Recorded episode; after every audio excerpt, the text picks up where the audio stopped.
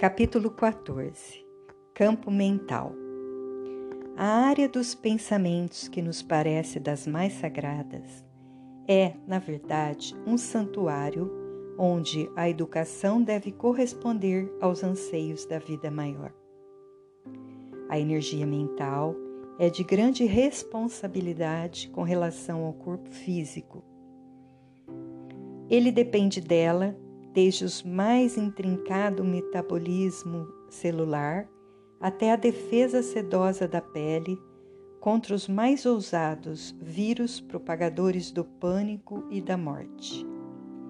Quem estuda a casa mental, como aplicar as forças das ideias e o arejamento da própria consciência, está nascendo para uma nova era, a era do espírito e da verdade. A energia mental inferior obedece à lei compatível com a sua formação intrínseca e agrega, dado seu retardamento vibratório, coágulos em toda a extensão física de onde promanam enfermidades desconhecidas, dores lancinantes. No sistema neurovegetativo, com sensações desagradáveis, perturba alguns dos mais sensíveis filamentos nervosos que se encaixam na engenhosa base espinhal. Existem alguns sensitivos que notam os coágulos em certas pessoas pelo mau odor desprendido através dos poros desses focos psicoinfecciosos. A extensão da mente é imensurável, requerendo trabalho permanente. A lavoura mental, de certo modo, pede a presença do Cristo agrário, sem o qual o sol não despontará nos horizontes da vida. Pede a presença do médico dos médicos para que se faça o saneamento espiritual. Pede a presença do mestre dos mestres, no sentido da instrução e para que a disciplina se torne sensível em todas as frentes do saber e dos sentimentos. A mente é como um aditamento espiritual para a alma, uma escola de relevância transcendental na Terra, alojando qualidade e manifestando dons, diante de quantas colisões forem necessárias. Não há progresso sem as sucessivas etapas de lutas e nem sempre o vitorioso é o vencedor. Como o vencido, muitas vezes não é verdadeiramente o derrotado. A engrenagem da vida se apresenta envolvida em mistérios intrincados, dirigida por leis sutis, atendendo individualmente ao cumprimento da lei de causa e efeito como força teleguiada, obedecendo à ordem maior de processos evolutivos. Eis o esquema ao qual nos compete obedecer dentro do rigor que as nossas forças suportarem. Acionemos a boa vontade e a inteligência para o trabalho da educação da mente, sem recuar frente aos falsos perigos. Não deves te apoquentar com simples arranhões nas estradas.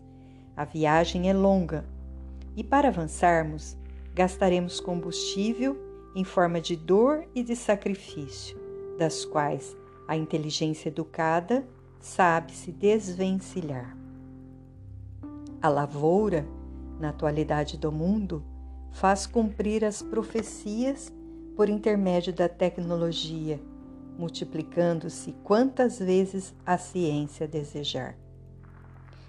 Assim deve ser o plantio no campo da mente. A técnica filosófica e religiosa tem o direito de alcançar meios e métodos que correspondam ao mesmo avanço da ciência terrena no mundo das ideias, na formação dos pensamentos, na obra completa da semeadura e que os frutos igualmente se multipliquem muitas vezes na área do amor, na construção do bem, na prática da caridade, no curso do perdão, na fraternidade, no trabalho e na concórdia. A substância de uma mente educada alimentará todo o organismo, dando ao espírito um corpo em condições de desempenhar os deveres concernentes aos compromissos assumidos.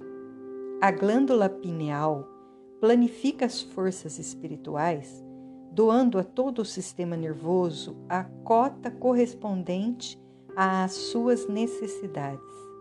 E quando a mente é sadia, essa energia vivifica, duplica as possibilidades, lubrifica todo o engenhoso sistema glandular e linfático, amacia os músculos e fornece resistência ao conjunto ósseo, e ainda assinala com segurança a presença de fenômenos ultrasensoriais de intercâmbio entre os dois mundos.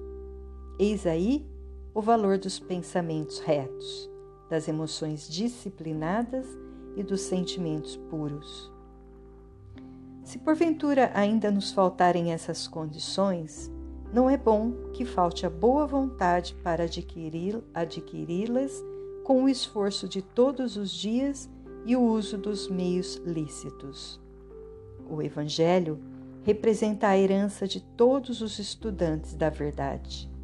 Sigamos o Mestre, que ele já nos segue há bilhões de anos, sem que o cansaço desfigure sua inteligência. A lavoura mental, de certo modo, pede a presença do Cristo agrário, sem o qual o sol não despontará nos horizontes da vida.